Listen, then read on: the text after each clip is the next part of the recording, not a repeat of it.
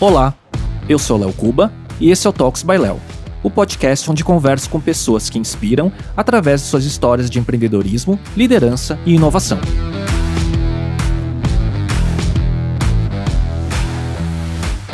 Neste episódio, eu conversei com Facundo Guerra, empreendedor em mais de 20 negócios no entretenimento noturno da cidade de São Paulo, criador de negócios icônicos como o Clube Vegas, o Cine Joia, o Bar dos Arcos e o Blue Note. Em breve, estará inaugurando o Love Cabaré no prédio do lendário Love Story no centro de São Paulo. Facundo participou da sexta temporada do reality show Shark Tank Brasil e é autor do livro Empreendedorismo para Subversivos. Conversamos sobre sua trajetória, seus negócios, aprendizados, sua visão crítica sobre o papel do capitalismo seus desafios com a paternidade e muito mais.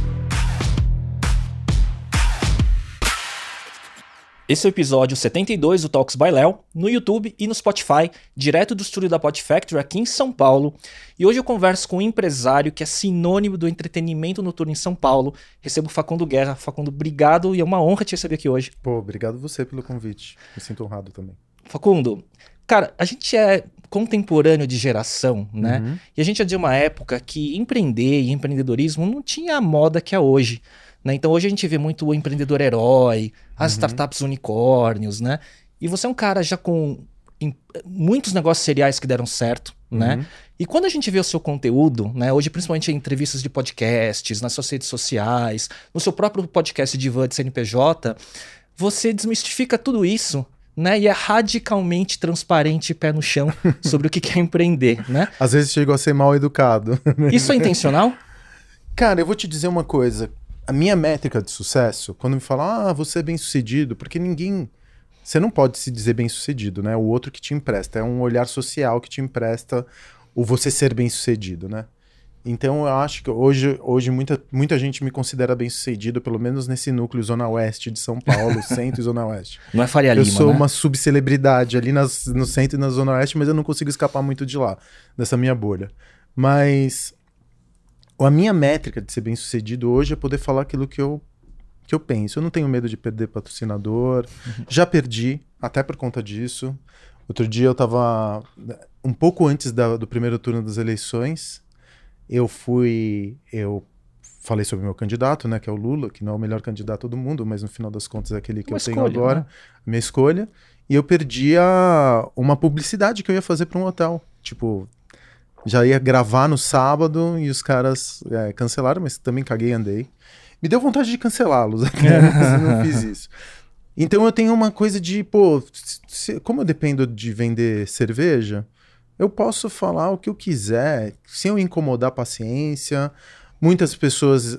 Hoje, a verdade talvez seja um artigo de luxo, né? É muito raro você ouvir alguém que não faz média. Inclusive, pessoas que não fazem média, elas, elas viralizam muito rápido dentro do TikTok. Eu comecei a perceber que tem muita, muito produtor de conteúdo, sei lá, especialmente no campo da nutrição, no campo da ginástica, gente que não faz média e que no final das contas a, fica naquele arquétipo do grande pai, sabe? Passando bronca em todo mundo, passando esporro e tudo mais. O algoritmo gosta, né? É, eu não tenho nenhum problema de não ficar fazendo média, cara. Então, para mim, ficar falando aquilo que eu realmente acredito é delicioso. Porque eu já tenho que comprometer, me comprometer com a verdade em tantos. A, a mentira é uma espécie de um azeite social, né? Aham, se sem você, dúvida. Se você não mentisse, se você não é, edulcorasse a sua vida, se você não não dourasse a sua existência de alguma maneira, nossas relações, talvez a gente não tinha chegado aqui. Seriam mais duras, Nesse né? lugar, é. Então, o fato de quando me perguntarem uma opinião sobre um negócio, pode ser uma besteira que eu tô falando, mas é a minha besteira. É uma besteira muito sincera e muito enraizada no âmago do meu ser. Mas é a minha verdade, entendeu? Você sabe que você tem um post que eu vi recente no seu, no seu Instagram que tá fixado, né? Que você acha que fala sobre isso, né? Você fala, ah, eu respeito se você vota no X ou no Y, né? uhum. né? Desde que você respeite a minha liberdade de pensar diferente e tudo mais, né? E acho que era alguma coisa do Sim, tipo, né? tem certas coisas que para mim são inegociáveis. Tipo, eu não tenho nenhum problema com gente que que, que, é bolsonarista. Agora em 2022 eu tenho um pouquinho, vai. Mas em 2018 tava tudo certo. Só que eu não consigo admitir, para mim eu, eu risco a faquinha no chão para estabelecer um limite quando a pessoa acha que a sua existência é maior que a existência do outro. Sim. Em qualquer plano que seja. E nos comentários, teve gente que não entendeu isso que você quis dizer é. e virou até de gente famosa polarizando nos comentários desse post. É, eu, assim, é. as pessoas entendem o que elas querem, entendeu? Mas acho que o meu ponto é o seguinte: você pode acreditar no que você quiser, mas a minha opinião e a sua, elas se equivalem. Elas podem ser diametralmente opostas, mas elas têm igual peso e medida na arena democrática. Agora, se você vem desconsiderar aquilo que eu falo, porque eu sou gay, eu sou preto, eu sou é, trans, eu sou qualquer outra coisa, ou qualquer outra minoria politizada, política, ah, não. Aí não. Eu concordo contigo. Aí exatamente não. igual. Esse é meu limite. Facundo, a gente estava falando até um pouco de começar a gravar, né? De pegar ritmo de novo nesse pós-pandemia, uhum. né, empreendendo, né, é, tocando negócios e tudo mais, né? E os seus negócios, eles é, tiveram um impacto brutal, né, durante a pandemia, que não é algo você tá muito no mundo físico, no mundo físico muito de experiência uhum. que você não joga para online, para delivery, né? E aí você estava falando agora, você está pegando o ritmo e é uma musculação de voltar a empreender no mundo real, vamos dizer assim. Como é que tá isso? Cara, esses dois anos, para mim esses dois anos da pandemia foram um puta num trauma, né? Acho que coletivamente eles representaram um trauma. Tanto é que eu tento me lembrar agora, no final de 2022, que a gente começa a fazer uma retrospectiva dos tempos de pandemia, e eu tenho uns flashes muito esburacados, assim. Aham. Uh -huh eu não consigo me Como lembrar. uma névoa muito. de tempo, é, né? Uma é. névoa de tempo, assim, eu não consigo. Talvez porque a gente estivesse fazendo a mesma coisa sempre, dentro de casa, jogando videogame, vendo TV, tivesse uma suspensão de tempo. Eu não tinha, eu não tinha tantos eventos memoráveis para marcar a passagem do tempo. É porque você não marca a passagem do tempo com rotina. Era né? dia, dia da marmota todo dia. É, né? exatamente. Todos os dias a mesma coisa. Então você teve esses dois anos que ficaram zipados.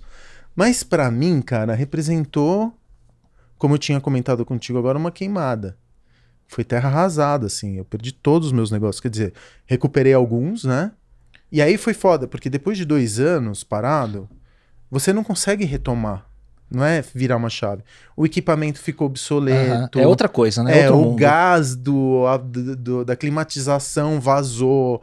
O, teve um vazamento que você, porque não tinha manutenção constante, virou uma infiltração que no final das contas soltou o piso. Uhum a parte técnica queimou, é, no caso das casas de show, no caso das, do, dos, dos bares e restaurantes, toda a equipe técnica, né? Chefe, chefe de bar, chefe de cozinha, esses, o chapa, o cozinheiro, um, o cozinheiro especialista, toda essa equipe técnica, ela voltou para os seus lugares de origem, então todo o treinamento foi com elas.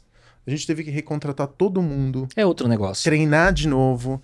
Então eu tive que todos os negócios que eu, que eu recuperei, que olha, foi o Bar dos os Arcos, o Blue Note, o Cine Joia, o Lions, o Infini, o Infini não, o Infini abriu esse ano.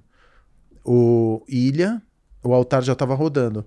Desses, vai, o Arcos Blue o Note. O altar que é de negócio é, de, das de casas. Imóveis, né? É. Os quatro negócios que estão voltados a entretenimento noturno, que é Cine Joia e Lions, esses dois eu tive que refazer. Literalmente refiz o projeto arquitetônico. O Arcos deu um trabalho da penha, porque eu tive que chamar um monte de gente nova e começar tudo de novo, do zero. É, a memória se foi. O Blue Note também a gente foi, foi se reerguer aos solavancos. Isso com, num mercado completamente distorcido, assim, porque todo mundo começou a fazer evento pra cacete. Uhum. Você começa a perceber. É outro mundo. É, e, e muito dinheiro represado de investimento, né? Uhum. Então, muita gente que tava com dinheiro é, líquido, os, as taxas de juros no começo do ano estavam mais baixas, muita gente colocando dinheiro no entretenimento, porque, enfim, tinha muito, muita demanda reprimida. Sim. Tinha liquidez, Tinha né? liquidez, as pessoas estavam com liquidez. Ah, pelo menos lá, né? É começou a aparecer evento para tudo quanto é lado. Então, a gente saiu de um mercado onde as, as bases estavam estabelecidas para um mercado onde a competição estava muito mais acirrada, o custo de operação maior, porque... E com concorrentes com bolsos fundos. Com concorrentes com bolsos profundos. E assim, você vai alugar um, uma CDJ, um equipamento para DJ Sim. performar, meu, o custo tá altíssimo. Se você for comprar uma, é difícil de encontrar no mercado uma coisa louca, assim. Mas suas é... marcas são fortes e, e, pegou tração de volta, né? Ah, mas eu não sei se marcas. Pegaram algumas, to... quase todas. Todo. Lions agora, que Lions deu um trabalho do cacete para voltar a funcionar, mas tá no bom caminho. Não vou dizer que tá resolvido, mas tá no bom caminho. Uh, o Cine Joia também tá num bom caminho, tá com muita data de abertura daqui até o final do ano. Mas, cara, é uma energia, assim, que é. você. Eu tava parado, em estado. O músculo atrofiado, né? É, tava hibernando. eu tava jogando PlayStation 4 o dia inteiro. Entendeu? Daí eu saio desse lugar onde eu tô completamente, como você disse, atrofiado. E de repente eu tenho que botar seis negócios com uma energia descomunal, é. que seria descomunal já se não tivesse parado. É, né? lidando com problema de saúde mental, depressão, Sim. lidando com ansiedade pra caralho, enfim, lidando com os, os meus escombros também, né? Sim. Com as minhas. Com, aí tem uma perda pessoal também, né? Gente que, que morreu perto de você. É, enfim, as, as relações pessoais que degringolaram, um monte de gente se separou durante a pandemia. É, você se perguntando que. E olha, eu, eu lido com entretenimento, cara. Você, você tira a presença física. Eu tava brincando com você que eu sou anti-metaverso, anti-NFT. tipo, não tem como. O que eu faço não é digitalizável. Não é uma experiência que dá para levar para o mundo é, virtual, digital, qualquer coisa que seja, entendeu? Funções dela, sim. Então, eventualmente eu posso levar, mas eu não vou levar a experiência que eu, que eu sirvo no Bar dos Arcos para nenhum lugar, nunca, nem, nem arrisquei a fazer delivery. Uhum. Para mim não fazia nenhum sentido fazer delivery. E, e, Facundo, você, seu primeiro CNPJ foi o Vegas? Não, foi a Teodora. E como que foi, cara? Porque assim, quando eu vejo seu seu currículo, né? Cara, engenheiro, doutor em ciências eh, políticas, jornalista e, e, um monte de outras coisas, né? É, como que foi esse processo todo? Você sempre empreendeu enquanto foi adquirindo todas essas formações, profissões, estudos e tudo mais? Como que aconteceu essa carreira? Cara, foi muito acidentalmente, assim. Eu nunca, eu sempre fui da corporação, então sempre trabalhei em grandes corporações até meus 30 anos. Fui trainee da American Express, fui expatriado, trabalhei na American Online, que foi o maior grupo de mídia do mundo. Enfim, eu não tinha nenhuma pretensão de ser empreendedor. Tava no by the book. É, até porque a gente vem de uma geração de um empreendedor, não era empreendedor, era, não, era dono, carreira em multinacional. Era né? dono do seu próprio negócio, que a gente falava. Tinha, uhum. não existia a palavra empreendedor. A gente falava dono do seu próprio negócio. Sim. E o dono do seu próprio negócio era uma narrativa fracassada. Quem que era o dono do seu próprio negócio? Aquele teu tio que tinha uma retífica. É né? É. Ou não sei quem que tinha uma borracharia. É porque não, é o que sobrou, né, para fazer. É, porque o cara não tem competência para entrar numa multinacional. A, a, a, barra da multinacional é muito alta, você tem que ter inglês fluente, Sim. de repente uma outra língua, mestrado, tarará.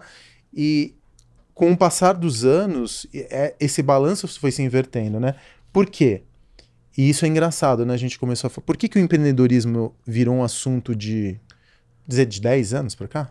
Talvez, é, talvez menos. um pouco mais, mas é por aí, 10, 15. 10 anos, assim que De gente... hype, né? É. é. de hype eu digo que é menos. É. Eu digo que são 5. Sim.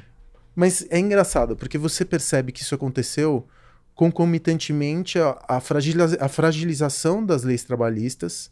Então, hoje em todo mundo é PJ. Aham, são poucas verdade. pessoas que são CLT. Quando você fica PJ, e você sabe muito bem disso aqui em São Paulo, é, você não está empregado, socialmente você é um fracassado. Uhum. Então se cria um discurso do empreendedorismo para falar que o entregador do o entregador que opera pelo iFood, ele é empreendedor de si mesmo. O motorista do Uber? O motorista do Uber. O menininho que está vendendo bala em semáforo. São empreendedores. O que é uma mentira. Isso é uma sobrevivência. Para você empreender, você tem que ter energia sobrando. Seja em capital, né? Seja qual seja esse capital, pode ser financeiro, social, intelectual, intelectual, o que quer que seja, mas você precisa de energia sobrando. Se você está sobrevivendo, você não tem energia sobrando. Então, tudo aquilo que é luta por sobrevivência, você descarta como empreendedorismo. Só que olha que, que engraçado, eu li. Engraçado não, que trágico, né? Eu li isso esses dias, cara. 90% dos CNPJs abertos neste país tem uma só pessoa. É, tem isso. E desse CNPJ, 55% tem um salário mínimo. Ou seja, aquilo que a gente chama de empreendedorismo, na verdade, é relação trabalhista fragilizada. Uhum. Só que você cria uma grande palavra e ela e vem uma narrativa, né? Uma narrativa que vem associada a essa história do, da, do, do, do liberalismo, de que ah, se você quiser, você consegue. Aí você associa isso ao discurso do do, do, do da meritocracia. Aham. O que é seu será. Você só tem que acordar 4 horas da manhã e gritar na frente do espelho. é, que vem também com uma outra característica brasileira, que é a teologia da prosperidade. Daqui a pouco a gente vai ter uma. A, a, os evangélicos vão ser maioria no país, em, em poucos anos. E o, no, no, no, na, na, teologia da prosperidade, que é uma corrente do final da década de 80, dentro do campo do evangelho, né, do, do, do, da igreja evangélica, os ricos são ricos porque eles merecem. É o céu na terra. Uhum. Então você tem, e o Leandro Carnal fala muito sobre isso, você tem essa entrada pela teologia da prosperidade, onde você enaltece o dinheiro a qualquer custo, não se, não se preocupa de onde vem esse dinheiro, né? Contanto que você pague o dízimo. Então você tem ali o, o, o, o sucesso muito atrelado ao lado financeiro e não o campo ético, não o campo é, até da felicidade pessoal. É muito individualista. Então isso vem da característica brasileira de ter a, de ter essa teologia da prosperidade como um pano de fundo do, dos evangelhos, porque pastor é milionário, bilionário no Brasil. Em tese, alguns são, né? Em tese, muitos são. muitos são donos de, de igrejas, são os donos do poder nesse país, passa pela, pela bancada evangélica. A gente tem um nome para eles. É, e, e, e, a eleição mostra um pouco disso, né? É, né? exatamente. Né? Então você tem eles como donos do poder, por um lado, que promovem o discurso da meritocracia se você for digno de Deus, Deus não vai te esperar. Antigamente você falava no, no cristianismo, né? É mais fácil um camelo, camelo passar por, por, um furo de uma agulha do que um rico adentrar os reinos do céu, o reino dos céus. Hoje não, você fala que o empresário que é bem sucedido é porque ele é ungido pelo dedo de Deus. Não importa o que, o cara fez para ter ali Deus, se você é rico, é porque você está predestinado, usufruindo do paraíso na terra. Uhum. Então você tem que plantar hora que Deus vai te dar. E paga o dízimo. Mas não foi por isso que você largou a carreira. não, aí é, eu, tô, eu tô dando essa volta inteira para falar que é, esse discurso do empreendedorismo aqui no Brasil ele é muito tóxico. E eu acho que assim, outro dia eu também li uma outra, outra estatística estarrecedora, assim, falava que o empreendedor no Brasil está mais propenso ao suicídio do que o policial militar. Ah, faz sentido. E, e tem, é, eu acho que esse tema de, da saúde mental do empreendedor é um, é um tema é muito pouco falado, né? Pouquíssimo falado. É. Mas olha só o que acontece aqui no Brasil: burocracia tremenda para você abrir um CNPJ. Tá melhorando, mas ainda é chato pra cacete. Você tem que ser polivalente. Né? Você tem que saber falar de marketing, finanças, jurídico, contabilidade, contabilidade vendas. É... Você tem que fazer tudo. RH, isso a gente tá falando pra grande massa, né? Que é o que, Não, que é o, qualquer um é, que for começar um é, negócio, sim, cara. Você tem que saber um sim, pouco de tudo. Sim. A escola no Brasil é muito orientada, orientada verticalizada para carreira. Uhum. Então você estuda no Brasil para obedecer e para ter não tem educação profissão. financeira que seria muito importante. Não tem nenhuma educação. Eu não tenho educação financeira. então você não tem educação financeira nenhuma. Você, o sistema financeiro é críptico. Você não entende. Eu não entendo. Eu tenho doutorado. Eu não sei ler direito extrato de banco comigo. não entendo. Eu tenho e eu sou engenheiro.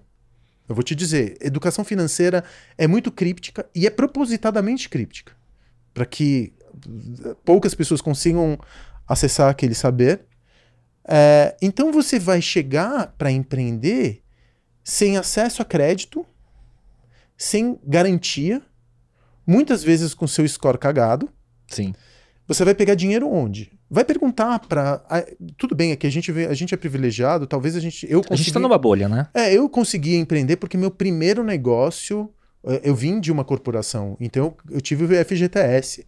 O meu primeiro, o meu primeiro investimento, inclusive na Teodora, veio da entrada que eu daria num apartamento, que é uma coisa que você vai fazer aos 30 anos de idade. Você vai comprar teu primeiro imóvel. Mas você tomou o risco. Tomei, porque eu também tinha, tinha ficado desempregado e eu nunca vou me esquecer que foi a. a, a eu, conversei com uma amiga que era especializada em carreiras.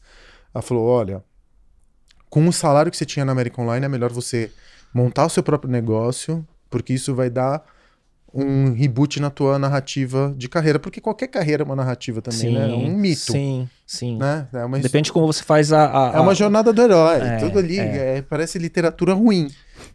currículo para mim é literatura ruim. Eu leio o currículo de uma pessoa, eu começo a bocejar na hora. Eu nem leio mais currículo. Eu, pe eu troco ideia e peço para a pessoa resolver problema. Aham. Problemas reais da minha empresa, Aham. como uma forma de um teste para ver como, se a gente vai conseguir trabalhar bem ou não.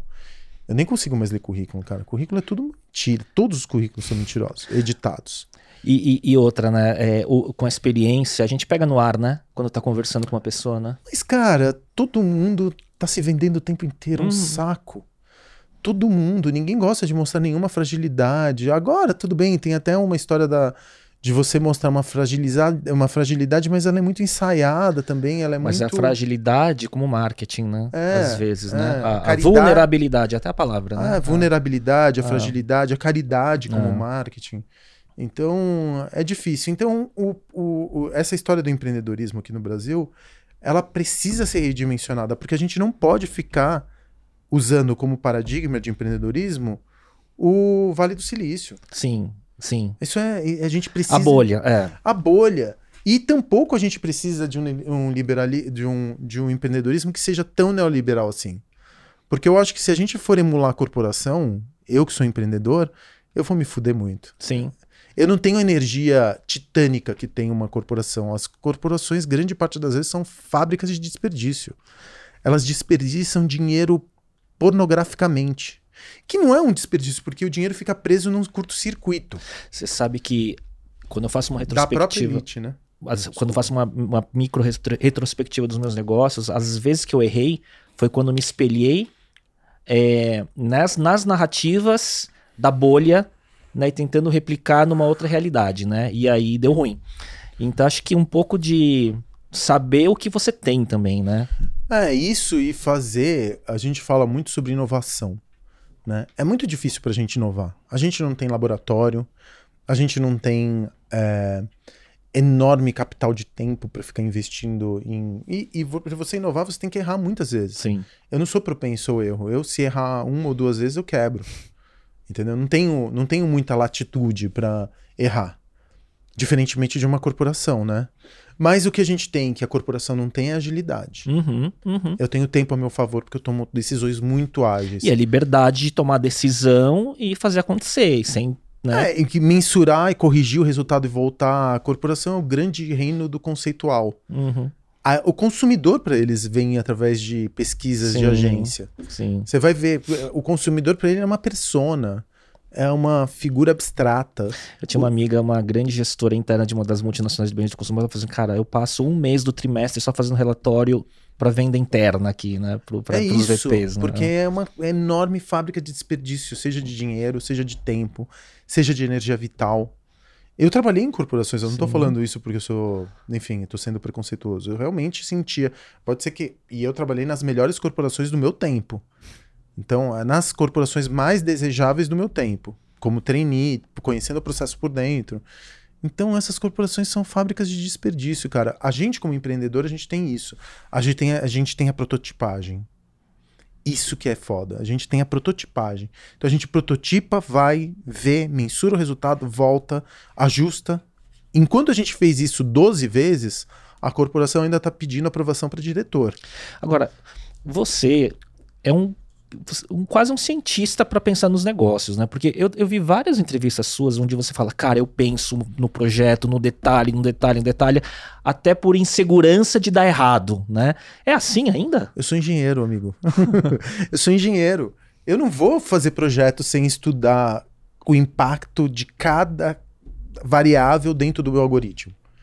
Eu sou engenheiro, cara. Eu não vou, nunca deixei de ser engenheiro. Entendeu? Eu posso montar um cabaré, eu posso até chegar a montar um puteiro, mas eu vou desenhar esse prostíbulo, esse cabaré do jeito Com as variáveis, com né? todas as variáveis. Eu não, eu não posso errar. E o jeito de não errar é virtualizar.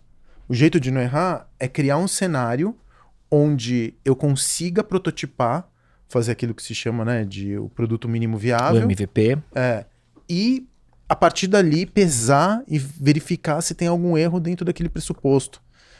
Porque eu não. É, e esse também é um, é um, um erro de grande parte dos empreendedores que eu conheço. E mesmo Eles- do teu sector, principalmente, talvez. É, no meu setor, eu acho que em qualquer setor, cara, a gente confunde muito empreendedorismo com administração de empresas. Pra Sim. mim, esse é um erro fundamental. A energia do conceber e criar é diferente É. Da, da gestão e da operação. É, tem Aham. muito. Tem muito. Eu não sou bom de, eu não sou bom de operação. É, eu tô, eu, tô, eu tô começando a me dar conta que eu também, por conta dessa dicotomia, né, que a gente faz, ah, operação, marketing, criatividade. é, Departamentalizado. É, mas uma coisa não sobrevive sem a outra. Você não consegue o, o, a- o teu negócio, se ele for mal operado. Eu tive muito, durante muitos negócios, muitos anos, negócios que eram muito bem concebidos e muito resilientes, mas operacionalmente falhos. Mas aí não é uma questão do, de ter o sócio bom naquele skill que talvez você. Mas o sócio bom naquele skill nunca vai ser você que criou o produto. Né? O empreendedor, no final das contas, é aquele cara que vai e que desenha um produto. Um sócio, por exemplo, financeiro, ele pode fazer uma pressão tremenda para corte de custo. Uhum. E eu sou a- totalmente a favor de, eh, do corte de custo, desde que não prejudique a experiência final. Uhum. E a experiência é uma questão subjetiva. Só você, como criador e observador do mundo e do- da interface, porque o produto é uma espécie de uma lâmina, de, um, de uma fronteira entre dois humanos. Ninguém, ninguém compra produto, todo mundo compra conexão entre criador e criatura, ou entre criador e, e outros criadores, entre criador e comunidade. Então, essa lâmina, essa interface que o produto representa, pode ser um app pode ser um drink. Sim. Não importa, pode ser uma roupa. É, né, no, é diferente se você está comprando uma commodity, que é um parafuso. Aí é pura função. Sim. Mas se você está comprando alguma coisa que tem um, um valor simbólico, ou um valor emocional, ou um valor subjetivo, alguma coisa que, que tenha diferencial competitivo, seja ele estético ou narrativo, ou o que quer que seja, o que a gente chama desse, de empreendedorismo criativo, Sim. ou pós-capitalismo, né? Essas, essas definições do Lipovetsky, do pós-capitalismo e tudo mais. Você está comprando um, um produto que tenha um valor que seja maior do que o valor intrínseco funcional dele, você se diferencia por narrativa e não adianta você. Às vezes você está com um sócio que só vê o lado financeiro, mas a partir de um determinado momento você começa a cortar o espírito Uhum. do produto. E isso prejudica a longo prazo. Tem uma coisa dentro do empreendedorismo que é muito timing. Empreendedorismo é um jogo de médio e longo alcance. Empresário está sempre pensando no, próprio, no próximo quarter. O empreendedor não, ele está pensando no jogo a longo prazo. Diferentemente, o empresário ele não tem rosto. Eu não gosto quando me chamam de empresário. Empresário não tem Eu responsabilidade. abri errado, então, o episódio.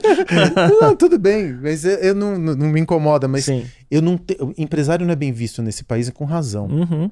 Porque o empresário é um extrativista. O único, o único ponto que o empresário tem neste país, ou em qualquer lugar do mundo, é fazer dinheiro. Não importa o impacto no, no futuro. Não importa. É, é o objeto final dele, né? É fazer É. dinheiro no curto prazo para agradar Ter o lucro. shareholder. É. Ou para agradar quem quer que seja. Ou para acumular mais dinheiro. É a única métrica de sucesso dele. O empreendedor não, ele tem uma visão um pouco mais a longo prazo. Por quê? E, e muito focado no seu, na sua visão e no seu propósito, Ah, né? Mas é porque o empreendedor é um cara vaidoso. Todos os empreendedores são vaidosos. E não é por menos, né? Você está criando alguma coisa que, de alguma forma, está tocando a vida de outras Sim. pessoas. E Então você tem- quer a aprovação disso. É, e você quer que esse produto é uma espécie de criação de legado, sei lá, pode falar o que você quiser, mas os empreendedores são vai- vaidosos porque eles têm um rosto por trás do CNPJ. Então, se você, po você pode cancelar o empreendedor, já o empresário você não consegue direito, Hum. entendeu? A não ser quando acontecem uns, enfim, As- as- umas as- falhas na é. Matrix, tipo o Luciano Hang, né, o- velho lá da Havan. Mas é, se- aí são essas falhas. Mas o, o, o empreendedor, ele é uma. Ele tem uma responsabilidade. Então, eu acho que te- tem uma coisa que eu acho, assim, muito, para mim, é, é muito profundo isso. Se, se você tem um. O, o Brasil, histórico. O Brasil, historicamente, ele sempre ele sempre saiu de um beco para um outro, né? A gente nunca teve a promessa do país do futuro. É, eu é, vejo isso desde a década de 80. A gente chegou talvez. próximo, no segundo governo do Lula, a gente chegou bem próximo, mas não, não se concretizou. Então, é, eu acho que se a gente tem alguma chance de sair da situação limítrofe que a gente se encontra, porque eu acho que agora, verdadeiramente, a gente está chegando num limite por conta de aquecimento global, por conta, enfim, de desordem social. Macro e micro macro local e micro. É. de uma crise que está se acelerando. Sim. Acho que é a única saída, o que nos trouxe até a situação limítrofe onde a gente se encontra, foi o capitalismo selvagem onde a gente está inserido. O que, que é o capitalismo selvagem? Eu sou contra o capitalismo? Não, eu adoro lucro. Amo. Amo ter dinheiro, sabe? Porque eu gosto de liberdade, eu gosto de autonomia. Uhum. E infelizmente, dentro dessa, desse diagrama do capitalismo, dinheiro é igual a liberdade. Infelizmente. Mas eu não quero comprometer a minha liberdade, a liberdade da minha filha ou das próximas gerações ao custo da minha liberdade. Eu não Uhum. quero que, que a minha liberdade seja construída à custa dessas próximas gerações, entendeu?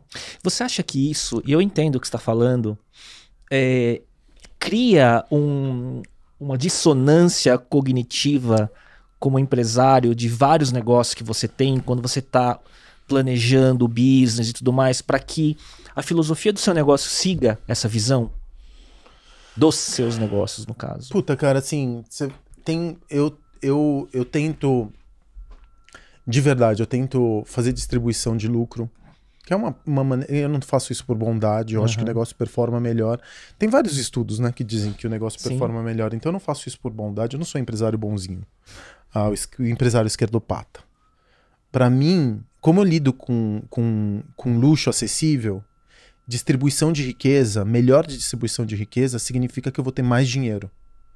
Gente mais bem educada, mais preparada, consumindo produtos simbólicos, que é o que eu vendo. Eu não vendo rabo de galo em boteco. Uhum. Eu vendo drink de 35, 40 reais. Esse é um produto que é um luxo acessível, mas com alta carga simbólica e cultural. É, envolvida. experiência. É uma um experiência, o cara. coisa, né? Mas para isso você precisa de refinamento, cara. Então, quanto mais gente tiver refinamento no Brasil, quanto mais gente puder acessar. Quanto mais gente educada, melhor pro seu mercado. É, quanto mais esquerdista, eu sou, me chamam de esquerdista de iPhone. Quanto mais gente tiver a- a- acesso ao meu iPhone, Você assume o meme? Né? Que por muita gente é um meme, né? Assumo, assumo o meme. Mas eu- o que eu- o, qual que é a diferença? Não é que eu falo assim, ah, esquerdista de iPhone. Na verdade, a gente poderia debater um programa inteiro sobre a, a esquerda e o iPhone. Mas, para resumir, eu quero que todo mundo tenha acesso a um bom celular. Eventualmente até mesmo ao iPhone. Entendeu? Não, é que, não quero só para mim. Eu preciso dessa distribuição de riqueza que é para que, como empresário, eu também floresça. Uhum. Porque eu vendo luxo. E eu preciso de mais público. eu não faz todo posso vender sentido. só para o 1% ou para o 0,1% desse país. Entendeu? Por isso que eu acho. Pro que- resto, você só é inspiracional e não acessível. É, exatamente. Exatamente. Ou nem Eu- inspiracional porque não tá nem no radar a sofisticação ou o luxo Lógico, acessível, porque né? é, eu vendo drink. Eu tenho certeza que se você vai no Bar dos Arcos uma vez na vida, você nunca mais se esquece. Uhum. Eu vendo luxo a 40 reais. Eu vendo experiência a 100 reais. Só que 100 reais representa uma boa parte de um salário mínimo. Eu não posso. Ninguém que ganha salário mínimo vai poder ir no, no, no, no Arcos. Eu já tive um monte de motorista de táxi que estão dentro da classe média, né? Que falou: Nossa, eu já trouxe tanta gente pra cá, mas eu nunca, nunca consegui entrar, nunca não tenho grana pra entrar. Então eu, eu, eu sinto, e eu, eu queria que esse cara tivesse dinheiro pra entrar, seria ótimo pros meus negócios, entendeu? Por isso que eu acho que Ah, essa, essa pauta, é essa pauta da desigualdade, da redução da desigualdade social, não deveria ser da esquerda. Deveria ser de todos os empresários. Eu quero que as pessoas que trabalham nos meus lugares possam consumir esses lugares. Eu É. quero É um reforço pro capitalismo de uma forma é um- circular, ser quase. mais distributivo e reduzir um pouco essa tensão. Essa tensão me incomoda. Uhum. O medo de estar na rua, mas tudo isso. Você vai falar, ah, isso não tem a ver com desigualdade social. Lógico que tem. Tem. Óbvio que tem. Facundo, eu tava um- num episódio recente conversando com o Daniel Bergamasco aqui, né, que é diretor de redação da. Sou fã. um amigo, um cara admiro muito. E uma das coisas que a gente estava conversando é o que, que representa uma revista para o público masculino hoje, no caso, né? E aí eu falei, pô, eu cresci numa época que era Playboy, era revista VIP, né? Que seguia uma fórmula, né? Do que, Uhum. que era um conteúdo para o público masculino, Aham. né? E aí, o que, que é isso, né? Como que isso se traduz nos negócios, né? Do entretenimento hoje? Porque isso também tem um impacto, né? De como que você é, monta uma casa, como que você atrai o seu público, como que é, como que é a, a- a- a- o respeito à diversidade a, né, de, de gênero e tudo mais. Como que funciona? Porque a gente é de uma geração que não era assim. Cara, eu vou só para fazer um comentário sobre as revistas que criaram as- os, o- as- os grupos midiáticos, as revistas, os títulos, exerciam enorme, enorme influência. Então você sair numa Playboy como um bar indicado pela Playboy chegou a ser para mim uma questão assim de no dia seguinte receber 50% de gente hum. mais. Eu, rece... eu me lembro que o Vega saiu naquela 10 razões para visitar da Veja São Paulo, que era um dos lugares, um dos espaços midiáticos mais importantes Sim. na minha época, de 2005. Cara, 10 razões para ir no Vegas. E tinha ali a lista das 10 razões para você ir no Vegas. No dia seguinte, eu tinha uma fila que dobrava o quarteirão na porta. Então, essas publicações, elas exerciam muito poder, porque você não tinha distribuição de informação, como a gente tem em redes sociais hoje. E eu sinto muito ter sido influenciado pela Playboy. Você acha que. Cê, sem brincadeira, Léo, eu acho que hoje muito do meu. da minha masculinidade tóxica, inclusive da nossa geração, vem do fato da gente abrir uma Playboy em 1995, quando a gente tinha como já estava é, adulto. adulto, né? Mas ou então na década de 80 e via um carro vermelho esporte, um relógio Rolex, é, um terno e uma loira nua. Era Todos isso. objetos de luxo. É, isso, era isso mesmo. Tudo era objeto de luxo. Então a gente colocava a mulher no mesmo lugar de um relógio, de, de, um, carro. carro. e de um terno. Sim.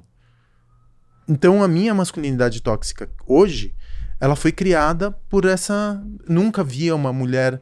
Era raríssimo. E quando a mulher negra aparecia numa página de Playboy, ela aparecia no campo do fetiche, olha, da, da exuberância, uhum. do exótico. Isso é... quando tinha o respeito mínimo, né? É, mas era raro isso uhum. acontecer. Porque a mulher preta, negra, não era desejada, não era desejável. É, mulher trans, eu acho que foi um escândalo mundial quando a Roberta Close, eu nunca vou me é. esquecer, é, apareceu na capa da Playboy. E foi muito. muito foi, uma, um quase, foi quase uma contravenção na época. Então a minha formação como homem se deu comparando mulher com relógio, carro esportivo e cerveja, whisky, objeto de luxo. Para mim, uma loira nua era um objeto de luxo. E essa, eu acho legal você falar isso, porque foi um pouco do papo com o Daniel, que, essa, que é também de uma geração similar, que é essa nossa reeducação, né, pra. A base da pancada, né? A base da pancada. E vem ainda, é, às vezes, uns atos falhos, né? Total. Por conta, né? Umas bolas fora que, pô, eu me pego dando bola fora toda hora com o meu time de. Do, do meu time de 25, né? E tantos anos do, do, meu, do, do meu negócio. E eu falo, cara, falei merda, sabe? Então, é, então, eu tive a sorte, cara. Minha primeira funcionária ser uma mulher trans. Na vida, como Olha empreendedora, só. Renata Bastos. Que hoje é uma foi uma celebridade, é uma celebridade ainda na noite de São Paulo, é performer, é artista, enfim. Trabalha com PR hoje. E a Renata Bastos, é, a gente tinha uma, as mulheres trans, pelo menos na década de 80 e 90, como figuras é, exóticas, assim, per personagens daquela da. Eu me lembro, né? Cresci no, no, no centro, então eu tinha impressão da, da, dos, das personagens quase de literatura. Eram personagens que você não, não, não colocava. Eram quase é, humanos míticos, assim. Eu, eu tinha uma relação muito como fantasiosa, não uma fantasia sexual, mas como humanos superpoderosos, Sim. no caso. Né? Eu me lembro que tinha as fábulas da trava gileteira, que quando colocada em perigo tirava uma gilete debaixo da língua para se defender. Então eu cresci com muito preconceito. As lendas urbanas. As... Não, e tinha também, tem, tinha, tá, não, não era tão lenda assim. Então eu, eu estigmatizava muito o que era uma mulher trans, porque eu não tinha contato com uma. Né? Eu, como, como garoto de classe média baixa, crescendo em São Paulo, eu nunca tinha contato com mulher trans, a não ser né, as, as prostitutas na rua Sim. ou em volta das praças, né? Aí nesse caso único. E, e, ter contato com a minha primeira a minha primeira vendedora na Teodora, que foi a pessoa com quem eu fiquei o tempo inteiro convivendo. Eu me lembro que eu estava lendo Crime e Castigo na época e ela e eu dei o livro para ela e, ele, e ela leu o livro e ela me e a gente começou a conversar e ela para mim nunca nunca soube sequer o nome dela sempre foi Renata, ela sempre foi a Renata. E foi ela que me educou. Então... Grande parte do que eu faço hoje, eu tenho uma admiração profunda por mulheres e homens trans. Profunda, profunda, profunda. Porque você ressignificar a tua existência uh, sabendo que a tua probabilidade de ser eliminado nesse país é altíssima por conta disso, você quimicamente ter que alterar. Alter... Aí tem muitas mulheres trans hoje que nem nem estão se hormonizando mais. Eu tô achando uma. Tem uma nova geração de, de mulheres trans que, sim, tem barba. E não se hormonizaram porque não querem estragar seu corpo, não querem sofrer os impactos de uma hormonização né, que é agressiva para o corpo. E que, que mudaram seu gênero sem necessariamente mudar a imagem aquilo física. que a gente chama de mulher. Entendeu? Que é uma construção social também, né? As mulheres trans sempre tiveram é, peitos enormes, bundas enormes. Às vezes até caricato, né? É. Eu não sei, mas era uma perse perseguiam uma feminilidade uhum. quase quase hipertrofiada, vamos uhum. dizer assim. Uhum. Então, e hoje você tem uma nova geração de mulheres trans que não estão se hormonizando, ou que não usaram implantes, ou que não é, continuam de barba e que, e, e, que se colocam, mudaram seu nome social e se colocam como mulheres. E eu acho isso de uma coragem, cara. Eu acho que todo humano trans, homem, mulher, o que quer que seja dentro desse espectro, tem uma coragem gigantesca. Eu acho muito admirável. E isso que normalmente elas vêm, e eles vêm, de comunidades mais. É, menos informadas com relação né, a gênero. Então, muito oprimidos dentro e oprimidas dentro das suas é próprias. Uma coragem dupla, né? Porra, cara, imagino. Mas, Facundo, pelo que você está falando, então, desde a origem do seu primeiro negócio, né, essa concepção né, do, do de, dessa educação de, do negócio já ser respeitoso com a diversidade já veio lá na origem, né? É, muito por conta da Rita Weiner, da Teodora, a própria Renata que me educou para cacete, é, das, de todas as mulheres que passaram pela minha vida, porque eu sou homem hétero, branco, cis, blá, blá, blá, blá. Eu não tenho nenhuma. É, o mundo é feito à nossa imagem e semelhança. A gente não tem nenhum estímulo para mudar nada. Porque você tem, você muda a partir do incômodo, né? Que tipo de incômodo um homem branco tem hoje? Até um homem gay branco é um, um homem gay branco cis em São Paulo, ele não é tão mais diferente da, que mora no centro, né? Ele não é tão mais diferente do que a gente.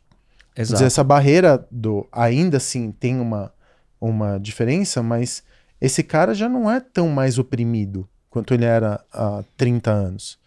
Ele tá muito mais é, inserido. Inserido, é, óbvio. É, coisa é, tem muito menos barreiras. Ô Facundo, e de tudo isso que você está falando, né?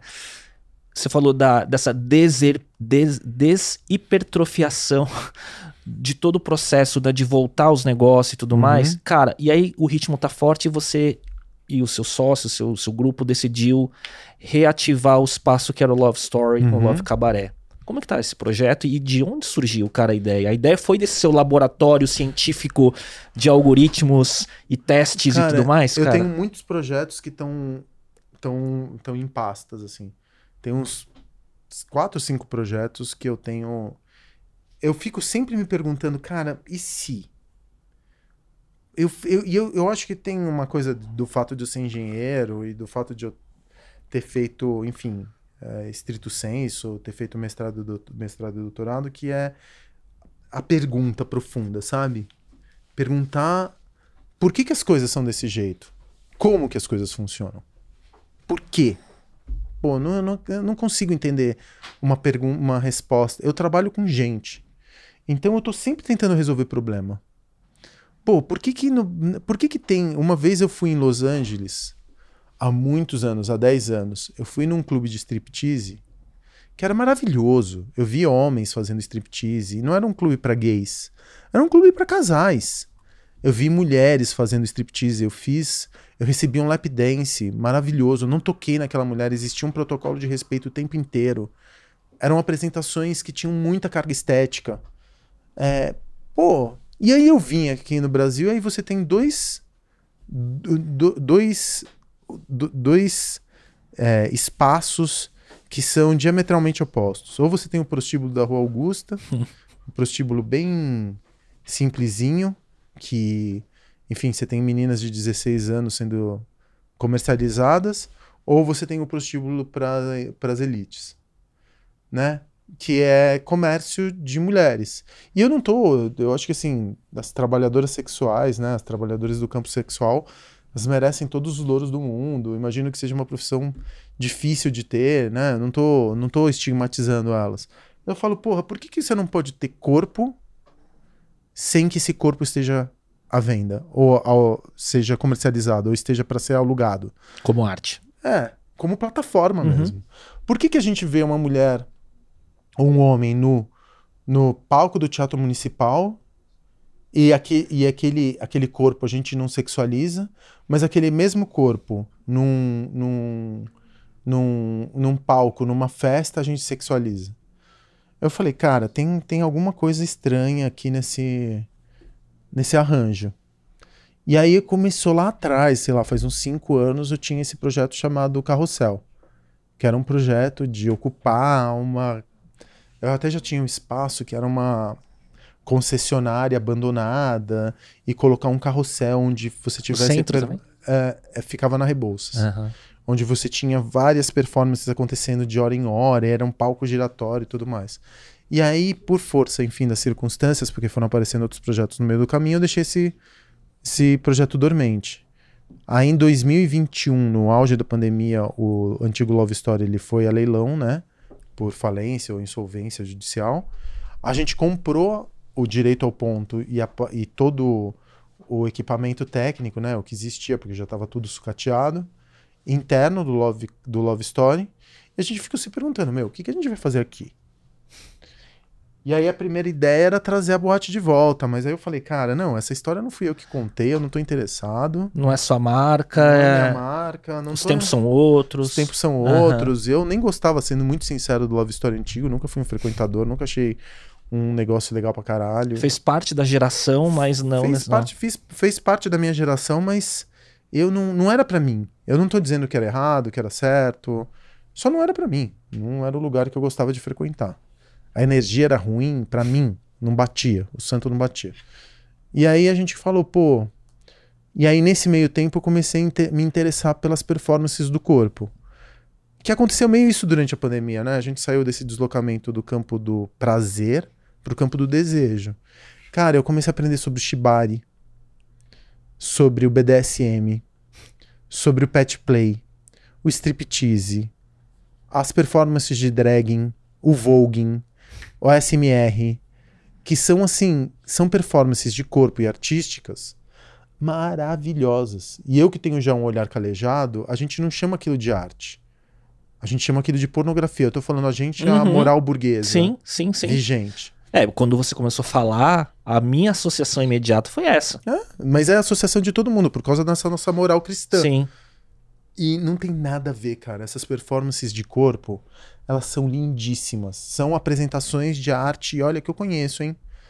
Já frequentei muito palco nessa vida, muito teatro, muito cinema. Nossa, muita exposição. Tem uma carga estética, tem uma carga artística inquestionável, maravilhoso. Eu me emocionei muitas vezes nas audições. Eu vi coisas que há muitos anos eu não via. Que mexeram comigo. E que não é que mexeram comigo porque eu fiquei desejando aquilo. Eu vi uma performance de BDSM que foi a demonstração de amor mais bonita que eu vi na minha vida. Entre duas pessoas. E uma tava batendo na outra. Nas audições. Nas audições. Consensual, obviamente. Mas a troca dos olhares, e era um casal que estava naquela dinâmica né, de par, no, no, naquela dinâmica de, BS, de BDSM, a, a, a, relação deles, a troca de amor, eu conseguia ver amor. Porque ver amor é uma coisa meio estranha, né? Ver amor. Você olhar para a troca de um olhar de, de um casal e você vê amor materializado. É uma coisa muito estranha. É uma coisa. Porque amor, para mim, né, é um conceito, uma ideia, uma ideia. Especialmente no, na cultura pop, amor não significa mais nada, hum. né? Amor não, não tem mais sentido. Sim, Tudo sim. cabe em amor e nada mais cabe em amor. Né? A palavra amor perdeu completamente sentido.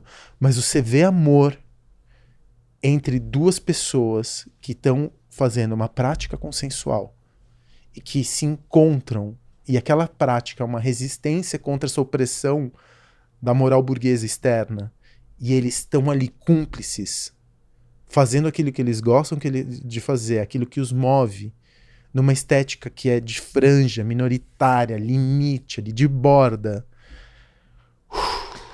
O amor me deixou comovido. desses dois. Não me deu tesão, um batendo, um homem batendo numa mulher, os tapas. Não me deu, isso não me deu tesão nenhum. Mas o amor me comoveu. Como que você vê, então, tudo isso que você está vislumbrando, né? Como a arte, as performances do Love Cabaré. Quando que, quando que inaugura? Cara, sei lá, acho que em janeiro, mas não sei mais. já, já perdi as esperanças de colocar, cravar Sem uma cronograma. data. Como que você imagina a recepção do público? Eu não sei, Léo. Esse é o meu maior pavor, assim. Eu não sei Porque se é os uma- outros. Eu não tô eu não tô fazendo fala- pros outros, entendeu? Aham. Eu tô fazendo aquilo que me comove. Eu não tô fazendo pra ninguém, entendeu? Eu não tenho a pretensão de que, ah, eu tô pensando no fulano, cicrano ou beltrano, público-alvo XYZ. Target, Cara, né? não tô pensando em target, eu tô fazendo pra mim e pros meus. O tempo inteiro eu tô com meus sócios, as pessoas que estão envolvidas no projeto, a Mayumi, o Ícaro, o Hugo, a Elka, a Lígia, o Ivan. Tem muitos curadores, Tem né? muita gente envolvida porque cada performance também tem uma construção de uma apresentação, Aham. né, Pra teatralizá-las de alguma Sim, forma. sim. São vários espetáculos, né? São 16. E são. E, e- e tem muita gente, muitos criativos que eu respeito muito envolvidos no projeto. Toda hora eu olho pra todo mundo assim à minha volta e falo: "E- eu tô. Eu, Só vocês eu, só vendo eu. É, é. o que eu tô vendo? E todo mundo me fala: não, a gente tá vendo também. Eu tô viajando aqui. Isso aqui é do grande Tô caralho envezado. Eu tô, eu tô achando. Será que eu sou muito deslumbrado? Não, não, não, a gente tá vendo também. Então eu não sei, porque, sendo muito sincero, vai soar, mas isso você vai descobrir uma vez lá dentro. Mas nunca fizeram o que a gente vai fazer dentro do Love Cabaré aqui no Brasil. Nunca fizeram. E eu arrisco a dizer que poucos lugares no mundo fizeram como a gente tá fazendo. Eu- tenho a Lili, né, que é minha sócia. Ela visitou, sei lá, mais de 30 casas no- nos Estados Unidos e na Europa. Foi para Amsterdã, Alemanha, Los Angeles, Nova York, Miami. Mas ela voltou, cara, o que a gente tá montando eu não consigo nem dizer onde tem paralelo, porque não tem. E era uma comunidade que eu nem sabia que existia, que é muito, muito coesa aqui no Brasil. Eu li uma, uma reportagem onde, falou, onde falava quando você teve a sua primeira reunião ou papo com a Lili, você falou, você tem que ser minha sócia, era algo do tipo, né?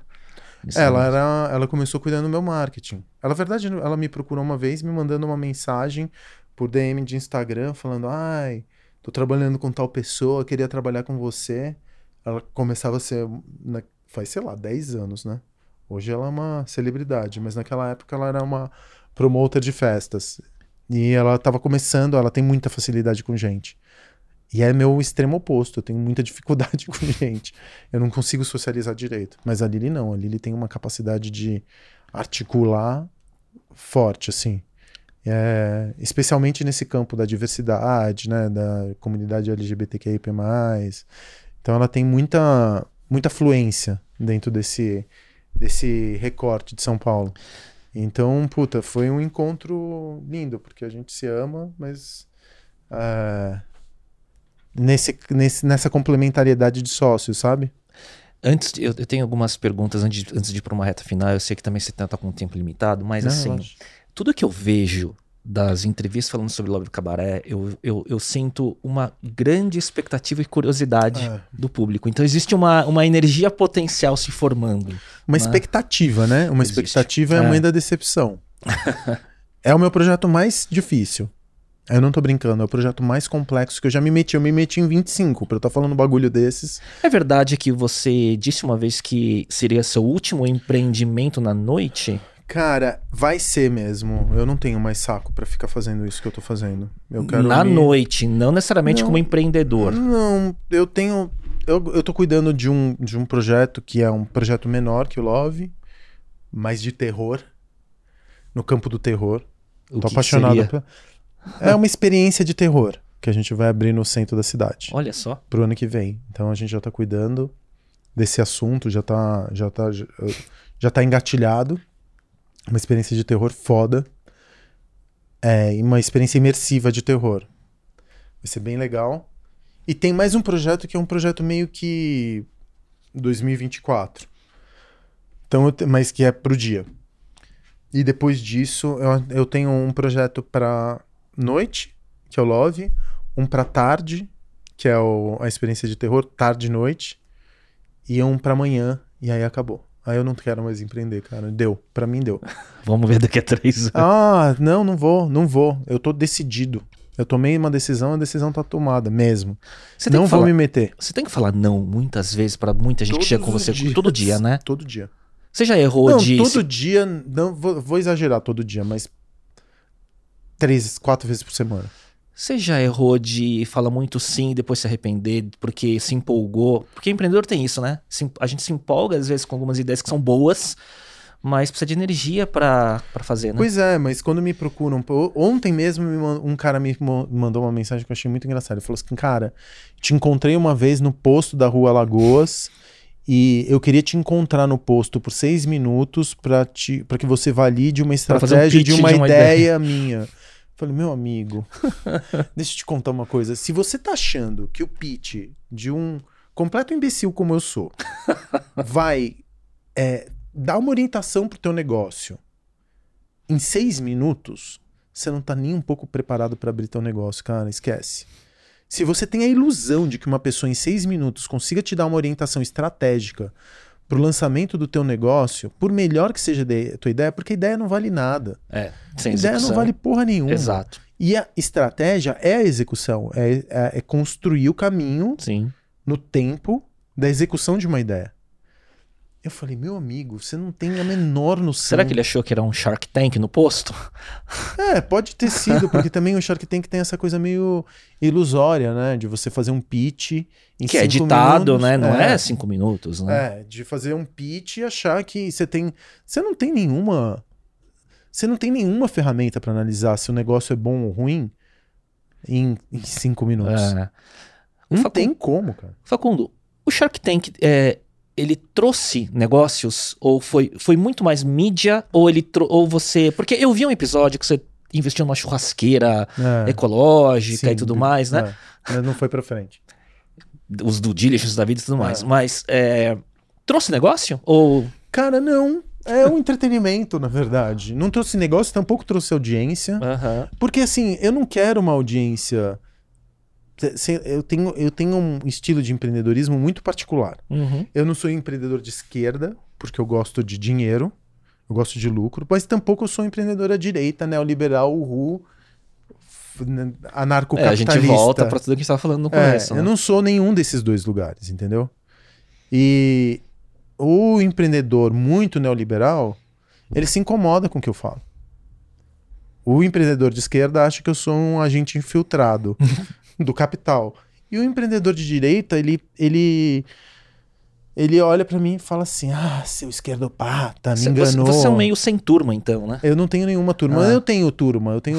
Eu sou muito do empreendedorismo feminino, do empreendedorismo minoritário, do empreendedorismo. Eu gosto muito do empreendedorismo de mulheres trans, de mulheres negras, de homens pretos. Eu gosto muito desse empreendedorismo porque para mim ele é o empreendedorismo de verdade que a gente tem na gênese do empreendedorismo nesse país. Muito bom. É um, é um empreendedorismo que é feito não, na, não só pela sobrevivência, que é importante também. Esquece essa coisa de propósito. Propósito é colocar feijão na mesa. Mas é um empreendedorismo também que tem uma, uma impressão digital de libertação, entendeu?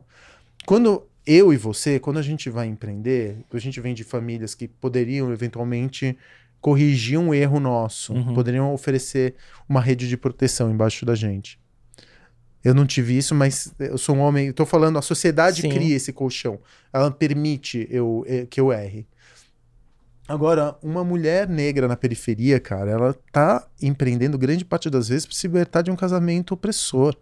Entendeu? Porque ela depende financeiramente do marido porque ela teve que criar três filhos, quatro filhos, cinco filhos, entendeu? Eu conversei com a Ana Fontes, da Rede Mulher Empreendedora aqui, que faz muito esse trabalho onde ela tem estatística que fala né, que a, a mulher empreendedora, a maioria empreende em, em determinados tipos de, de empreendimentos, que é muito de subsistência, por conta de iniciar para ter independência, é, é, sair de situações abusivas e por aí vai, né? É, e o discurso do empreendedor. Quando você fala de empreendedor, empreendedor, digita empreendedor no Google, vamos ver. E vai lá no Google Images. Quantas mulheres negras vão aparecer? Eu não fiz essa, esse teste, mas eu tenho certeza que nenhuma. Se você colocar empreendedor no Google hoje, eu tenho absoluta certeza Vai que aparecer o Elon Musk. vai aparecer o Elon Musk, que é um dos maiores babacas que a gente tem nesse planeta. Ô Facundo, sabe uma curiosidade? Eu devia ter anotado aqui. Eu sempre faço uma pesquisa breve, né, sobre com quem eu vou conversar e tal. Eu procurei Facundo Guerra e mais de uma vez, e, e- eu, eu fui numa janela anônima do browser também pra ver se não tava por causa dos cookies do, do Aham. meu browser. Facundo Guerra. Aí tem aquelas. Quem procurou por Facundo Guerra também perguntou por, sabe, aquelas sugestões, Aham, né? Assim, é, Facundo Guerra é Fortuna. Sabe assim? Então, assim, então, por exemplo, Fortuna. então, assim, gente procurando por isso, né? Então, para você ver como que o empreendedorismo, ele, né, e a imagem que é passada tá ligado assim, quão bilionário ou quão milionário uma um fulano está, né? Ai, cara, eu é, o é- Google que falou, hein? eu- e é, uma- é muito doido, porque o cara com 25 restaurantes, o cara devia estar, sei lá, multimilionário, ou pelo menos com, vamos dizer, 10 milhões de reais numa conta. Eu sei o que você vai falar porque eu vi uma entrevista Ah, sua não sobre vai, isso. Eu, eu- eu pego todo o dinheiro que eu faço e invisto nos meus negócios. Eu não tenho nenhuma liquidez. Nenhuma. Eu tô querendo muito comprar um apartamento agora e, e eu não tenho liquidez pra isso. Tá com medo do credit score do... Não, não, o meu credit score já era. Eu não tô nem procurando financiamento. Não tenho nem. Eu tenho que comprar na vista. Não tenho credit score pra isso. Mas eu tô tipo, puta, cara, é um apartamento assim. Não é um apartamento de milionário, não. É um apartamento. Não é nem no Itaim. Ah, é ali pelos lados do centro. Tenho que esperar um pouco, tenho que ter paciência pro Arcos dar dinheiro pra eu poder comprar o apartamento, porque eu não tô conseguindo juntar grana. Mas é isso, porque eu tô com eu tô sempre alavancado nos meus negócios. Uhum. Tô com esse sempre esse dinheiro. Resultado daqui investe no projeto novo e por aí vai, Sim, né? É. Eu nunca juntei fortuna pessoal e também nunca quis ter sócio investidor, Hum. porque eu não- eu parto do seguinte pressuposto. No Grupo Vega você traz um grupo de confiança Não, de muito tempo? Cada, cada negócio meu tem um sócio. Ah, É, e é que é um sócio que é um sócio mais de capital intelectual também. hum, Ele traz uma expertise para o negócio, não é um sócio de dinheiro puro. uhum. Então no Lions, por exemplo, é um cara que manja de programação. No Joia também. No, no Arcos é um cara que sabe de operação. Eu cuido normalmente do marketing e da concepção do negócio. Então cada sócio, ele, ele, ele tem uma complementariedade com aquilo que eu faço, entendeu? Uhum. E, cara, eu, eu, eu também não, eu não gozo no, no consumo. Eu não, não tenho muita. Se você me jogasse uma milha hoje, mas me desse uma semana pra gastar essa milha, eu- a minha filha faz isso muito comigo. A gente vai no shopping e ela fala: Papai, você pode pegar qualquer coisa do shopping agora. Agora, qualquer coisa. O que, que você pegaria? Eu falo, "Ah, não quero nada. Eu não Um quero jantar." nada. Eu não tô afim de nada, entendeu? De coisa. Eu não quero ter jatinho, eu não quero ter helicóptero, eu não quero ter carro. E deve ter gente que acha que isso não é verdadeiro, você acha? Tem um monte de gente, mas caguei andei por opinião dessas pessoas. ah, mas é verdade, eu não tenho vontade, não tenho, tenho vontade de comprar. Eu acho pornográfico o A desperdício. sua compulsão é criar negócio. cara. É, é meio por aí. É reorganizar essa energia que tá no mundo. Uhum. E, porque o capital, para mim, é uma fonte energética. Eu acho. Nós somos engenheiros, certo? Sim. Capital é fonte energética. Sim. Kilojoule força. Ele é um meio, né? É, ele é um meio de algum- transformação, Uhum. não um meio de acumulação. Eu não quero dinheiro, dinheiro em investimento num banco XYZ. Para quê? Acho que agora tudo bem, eu tô começando a pensar, porra, daqui a pouco eu tô com 50 anos, preciso ter algum dinheiro acumulado por causa de uma dor de barriga como foi Sim. a pandemia, né? Mas é, uma vez que eu, eu tenha, sei lá, um apartamento bom, que eu tenha minha bicicleta elétrica e que eu consiga que minha filha estude num bom colégio, cara, que mais eu posso pedir? Que é um lifestyle que você não precisava ser empreendedor pra ter. Não, não, eu poderia Né? ser bem empregado só. Exato. Uma pergunta. Você falou da sua filha, né? Eu tenho uma filha é, que vai fazer 13 anos agora, dia 1 de novembro. E como que é pra você, assim, a questão da paternidade? Porque, assim, na pandemia, eu vi a minha filha, que era uma criança se tornando Puta, adolescente, isso também. numa época, cara, que é de convívio social, não é a educação Ah, acadêmica, né? sei. Então, aula online, mas uma menina se tornando adolescente, né? É, em casa, e aí a saúde mental, né? E e muito online, muito videogame e tudo mais, né? Cara, como foi para você esse É desafio? a mesma coisa. Minha filha, ela virou oficialmente uma pré-adolescente, que ela tá com 10 anos. Esse final de semana, pra mim, quando ela chegou pra mim e falou: Papai, eu fui pedida em namoro. Ah. Eu falei: Sério, filha? Ela falou: Sério, e eu gosto dele. Eu falei: Ai, meu Deus, o que, que eu vou fazer? Não vou oprimir, né? Eu falei: Não. Ela veio, ela veio falar assim: Posso namorar ele? Mas eu prometo pra você que se você me falar que não, eu não vou namorar. Eu falei: Filha, eu nunca vou te proibir de você viver as suas coisas, mas posso te pedir um favor? Falou, o que você quiser. Não beija ainda. Falei, "Não- não- sem beijo por enquanto, tá? Deixa São eu. 10 anos, dois 10 anos a anos. mais de hormônio, é, a conversa é diferente. Não, eu tô ligado, mas são 10 anos, calma, né? 10 anos. Se fosse 13, obviamente eu não falaria, um- falaria um negócio desses. Eu falaria, me apresenta. E daria aquele aperto de mão bem Isso, masculinidade é tóxica. Isso. Bem jogo É, de aí- macho é- alfa. É porque se exigir alguma coisa diferente disso, aí seria exigir uma evolução nossa além do que é possível. É. né? Eu falaria pra ele, tudo que você fizer com a minha filha, eu vou fazer com você. Mas não, eu tô brincando. Minha filha tem que viver uma, uma sexualidade. Eu tô tentando reproduzir, falar o tempo inteiro isso pra mim. Um dia Você minha conta filha vai ter. história internamente. É, você vai ter que viver uma sexualidade positiva, ela tem que ser feliz, ela tem que gozar, ela tem que. Ah, não, só de pensar nisso eu já começo. Me dá vontade de chorar. Porque era uma criança até anteontem.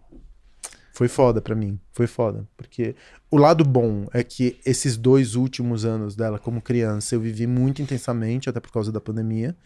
Então eu tive uma despedida dela como Uhum. criança. O lado bom, né, do convívio, né? É, foi um convívio Intenso. muito intenso. Então, eu pude vê-la, acompanhar essa transformação. E paulatinamente, desde o final do ano passado, eu também tô me transformando por dentro, né? Porque é uma transformação mútua. É. De alguma forma, eu também tenho que matar a criança que ela fez, ela permitiu que resistisse dentro de mim. E eu tenho que fazê-la dormir de novo. Eu não vou poder mais brincar com minha filha.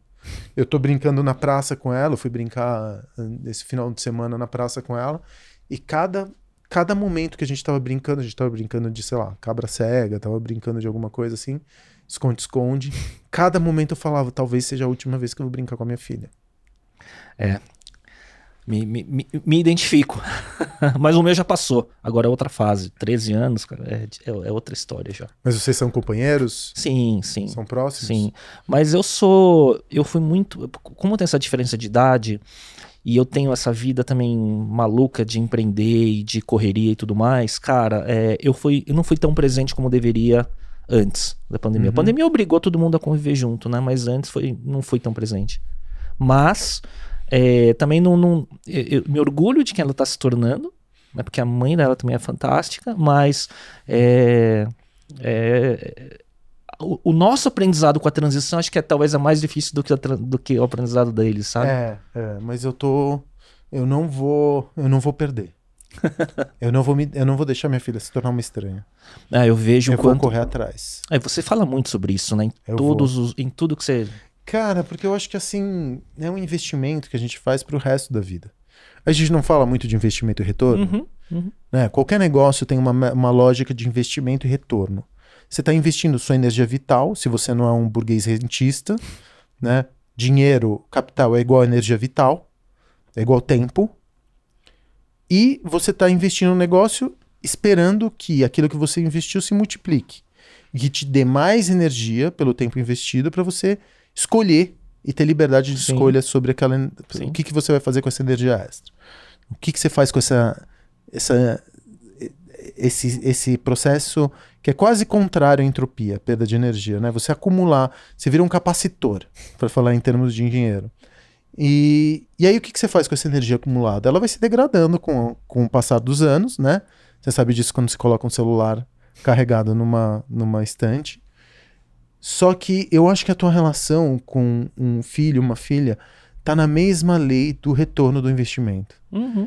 Você investir tempo, investir paciência, investir afeto, tentar entender aquele outro humano, não oprimir, Sem projetar o que você quer. talvez seja um dos maiores impactos que você vai causar no mundo, porque um imbecil custa muito pro mundo, cara.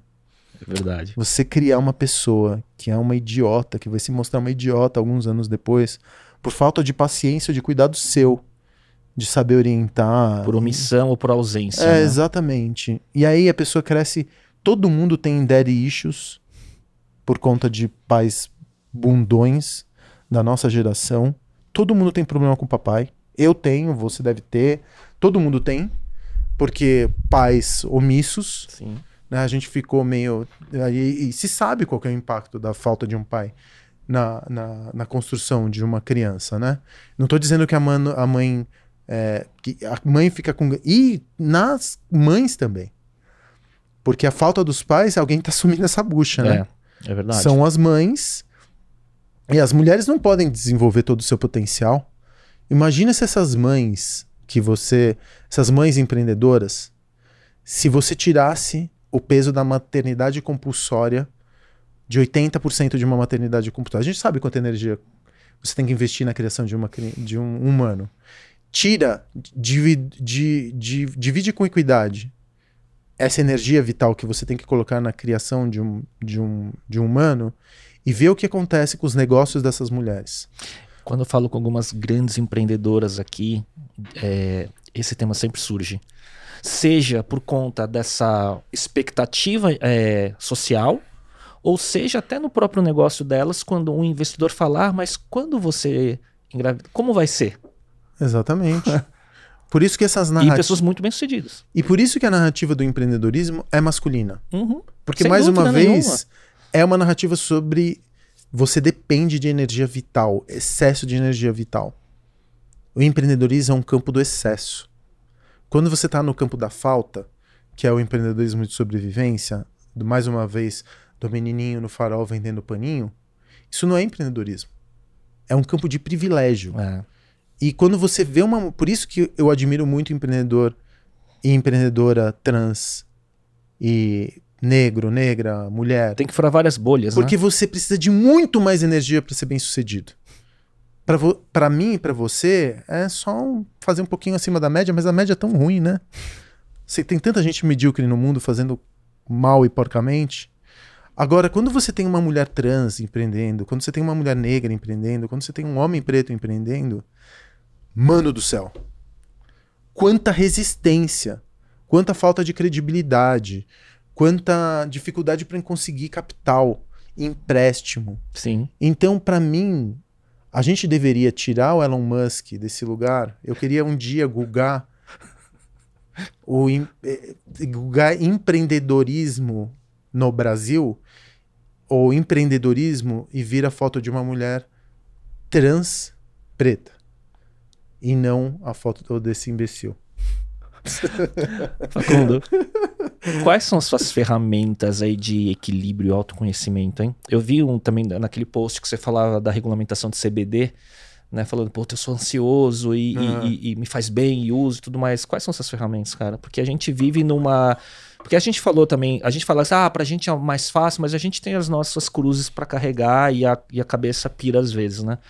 Eu, como homem, como privilegiado, sou obrigado a fazer terapia duas vezes por semana para não projetar minha sujeira no mundo. E ainda assim eu projeto.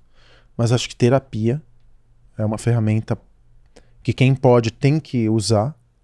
Comecei CBD a usar muito recentemente, cara. É, é, é muito é. necessário. É. CBD, que é uma coisa que me ajuda muito na minha, na minha ansiedade. Psilocibina, que é aquilo que me ajuda. Microdose? No... Microdose. Ah que me ajuda nos dias de vale. Sim. Ontem eu tava num vale fudido, foi a psilocibina que me permitiu uhum. ter energia para sair da cama e pelo menos produzir ao longo do dia. Não uhum. vou falar ficar feliz, mas produzir. E, mano, puxar ferro feito um doido Boa. e correr. Boa. Que eu acho que você cuidar do corpo. Eu, eu descobri o valor da disciplina muito recentemente.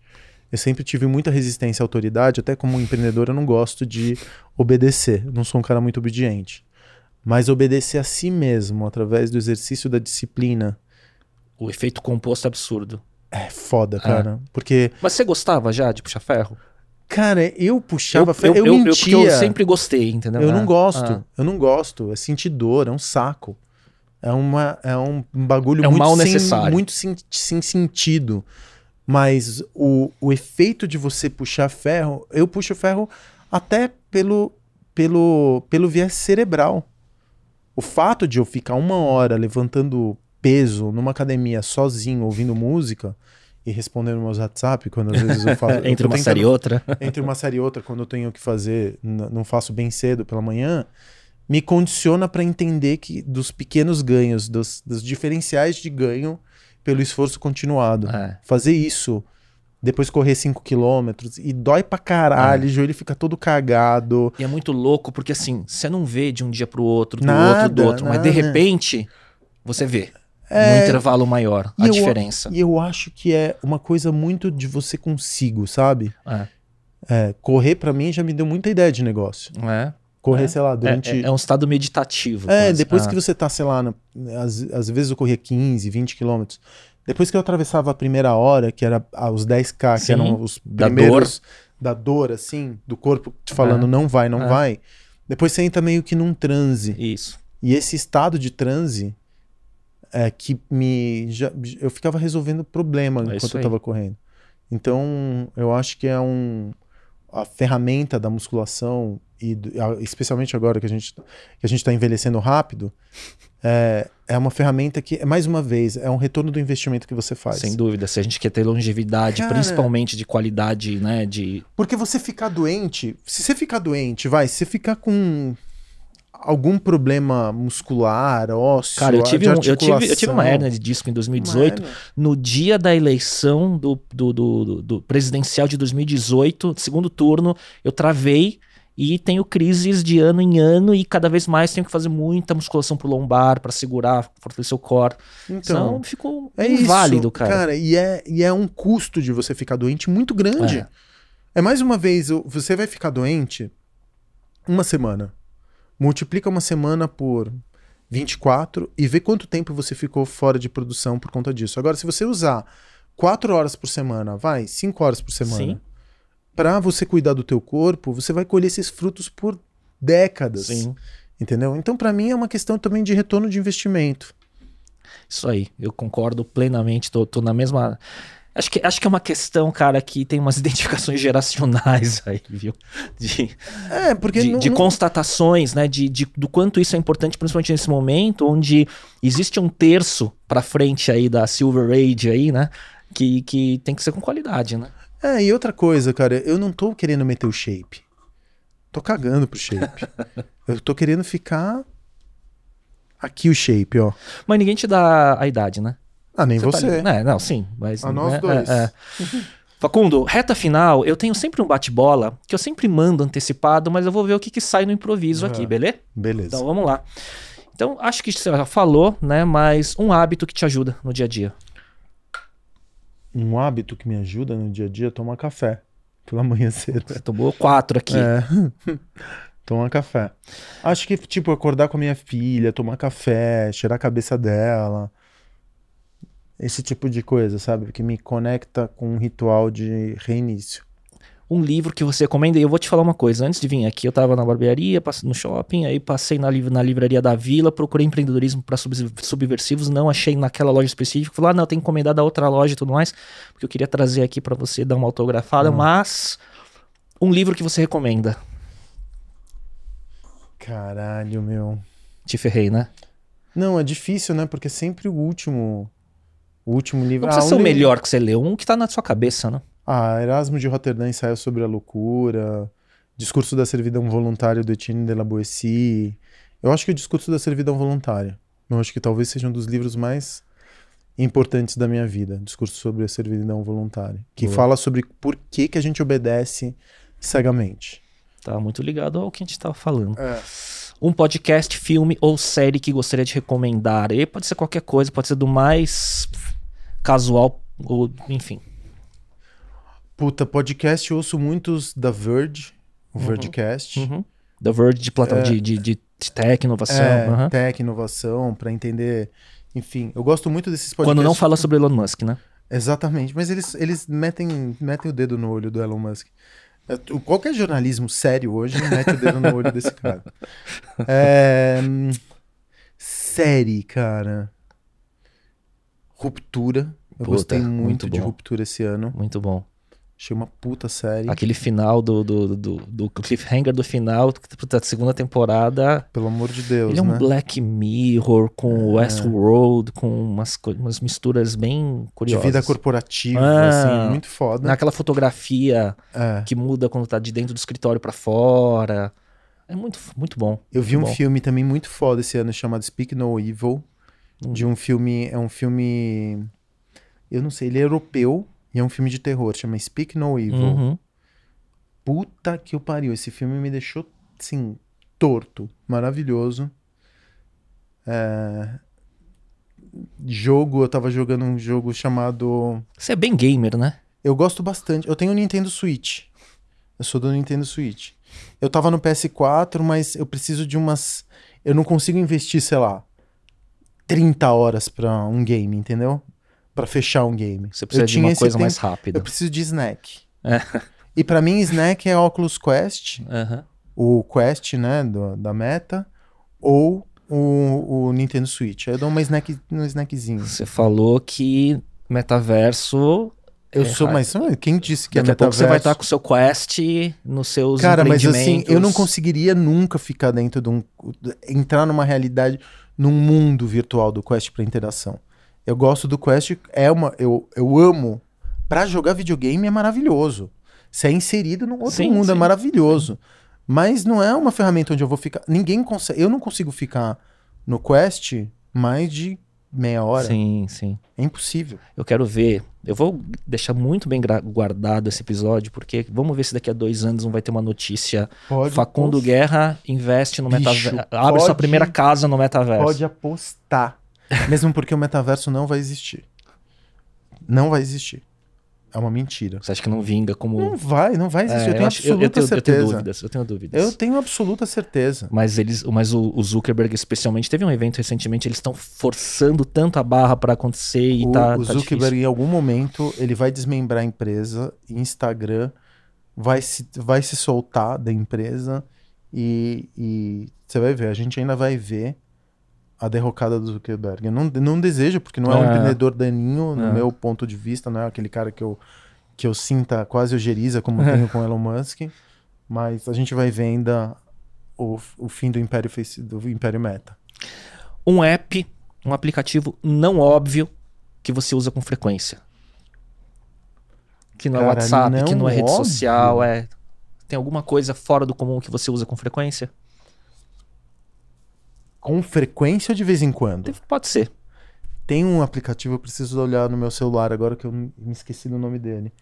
Que ele te joga coordenadas aleatórias num mapa próximo de você para você visitar aquela coordenada aleatória. Ele te manda uma latitude, uma longitude. Mas aí vai ter um lugar específico. Chama random alguma coisa. Ah, Aí depois você te, me manda pro WhatsApp eu te manda eu ran- random alguma coloco no coisa. GC. Acho que eu tenho ele aqui, peraí. Acho que eu procuro agora. É, que, cara, é maravilhoso, porque Mas não te pode cair numa roubada? Ou é esse o Então, objetivo? É ser tão que- randômico que você pode se ferrar. Random Náutica. Ah. Random Náutica. E aí você abre ele, ele te dá um ponto de longitude e latitude e fala, "Acon- é um campo energético qualquer. Eu nem sei como eles chegam nesse ponto de latitude e longitude. E durante a pandemia teve gente que descobriu corpos em, em lugares onde o Randonáutica tinha apontado para as pessoas visitarem. Corpos de, de, De gente pessoas- morta? Gente morta, é. Caraca, Cor- corpos de velho. pessoas desaparecidas. Meu Deus. O bagulho é sinistro. Adoro. E tem um outro que eu gosto muito que chama Atlas Obscura Ah, pra, pra viajar. é de conteúdo, né? É. Ah. é, é. Mas tem um aplicativo também. E eu, eu sigo o Twitter deles também. É maravilhoso. É, é, não sei se sai, mas tem alguma frase que te representa ou tá no, se você cita com frequência? Ah, eu acho que tem uma frase que me, me- que, que mexe comigo há muitos anos, que, é do. Na verdade, é, eu li no Deleuze, mas é do Paul é, Valéry, que diz que o mais profundo é a pele. Essa, só o mais profundo é a pele. Eu tenho muita resistência metafísica, sabe? A ideia, eu gosto da materialidade das coisas. Eu não sou muito espiritualizado. Olha só, que curioso. Eu não, eu gosto. Pra mim, quando eu falo de energia, é um dado físico imensurável, Uhum, como dinheiro. uhum.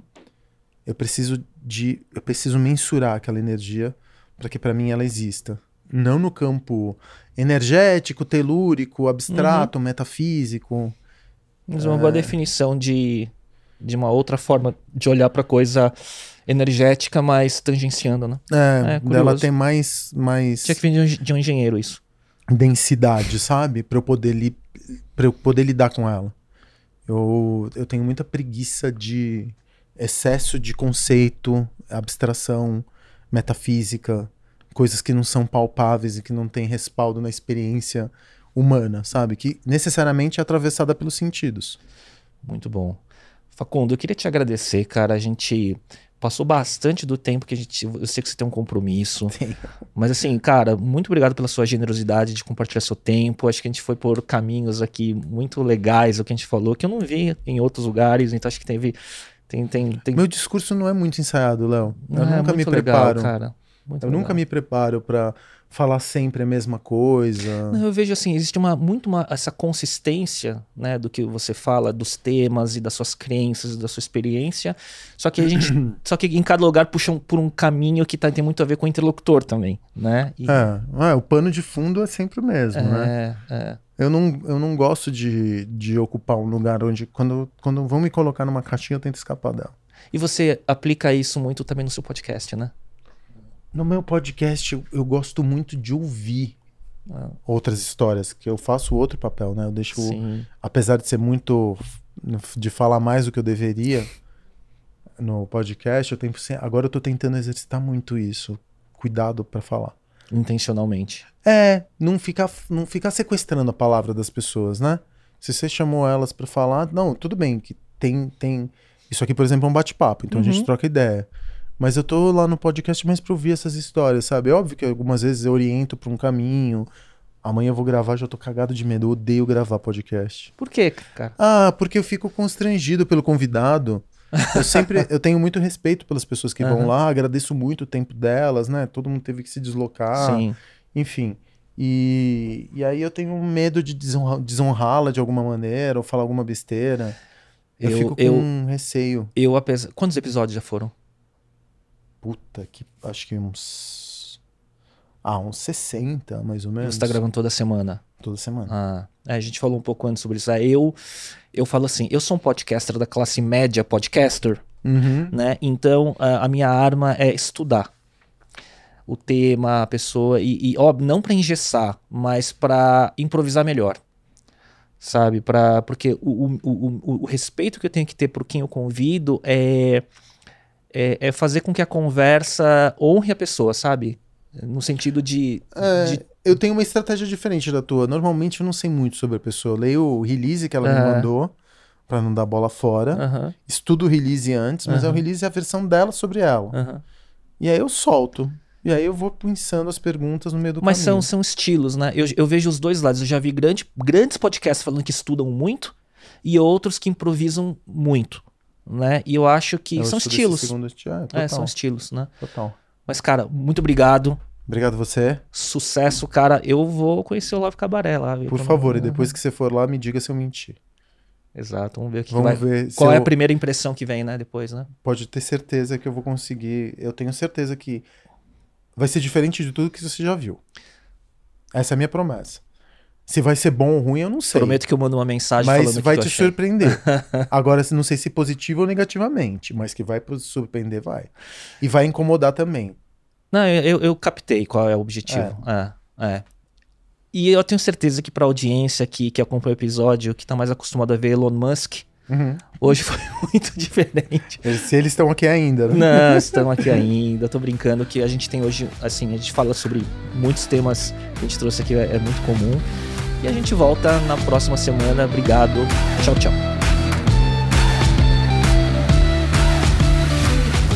E para você que chegou até aqui, queria te convidar a acompanhar o canal no YouTube, o perfil no Instagram e no TikTok, onde você pode se atualizar sobre as novidades do podcast, assinar a newsletter e ver conteúdos derivados. Procure por Talks by Léo no YouTube e Léo Cuba no Instagram ou no TikTok. Até lá!